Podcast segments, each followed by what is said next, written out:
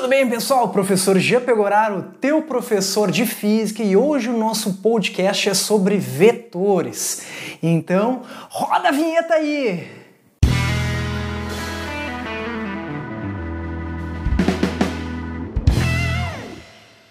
Mas há grandezas vetoriais e grandezas escalares.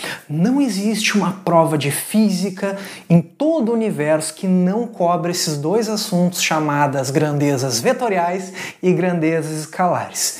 Sendo bem direto, porque é fundamental para você ir bem na prova saber isso. Grandezas vetoriais são todas aquelas que apontam.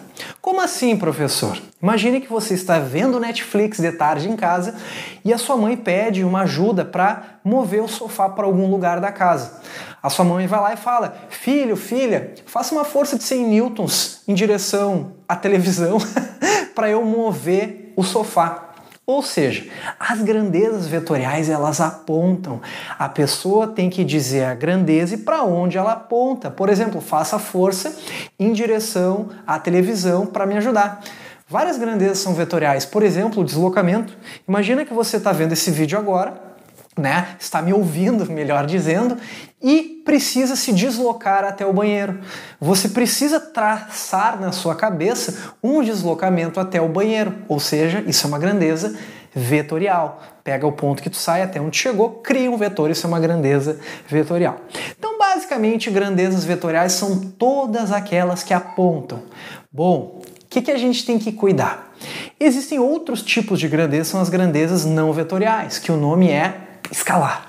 Uma grandeza escalar é toda aquela que só um número é o suficiente para você saber a grandeza direitinho. Por exemplo, qual é a temperatura que está aí onde você está agora? Você vai me responder: Ah, professor, são 25 graus Celsius. E não precisa me dizer qual é a orientação da temperatura. Por quê?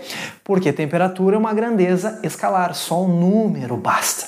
Um outro exemplo é massa. Se eu perguntar a sua massa, você vai me dizer: olha, professor, eu tenho 80 quilogramas. Tu não precisa dizer se é no sentido horário, anti-horário, isso é o suficiente para o estudo da gente, tá? Então, basicamente, não existe uma prova no vestibular no Brasil todo que não envolva esses conceitos de grandezas vetoriais e grandezas escalares cuidem um famoso, né, uma famosa armadilha, que é a corrente elétrica.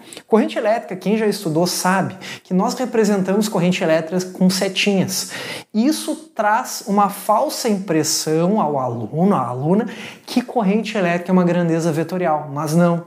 Aquele, aquela seta que o professor usa na hora de representar a corrente elétrica é apenas um recurso didático, porque a corrente elétrica é uma grandeza escalar. Tá? Outra grandeza, que também é uma grande armadilha da prova do Enem, de tudo que é vestibular, é pressão.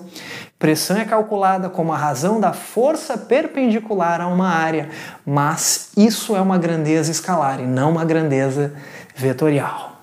Então tá, pessoal.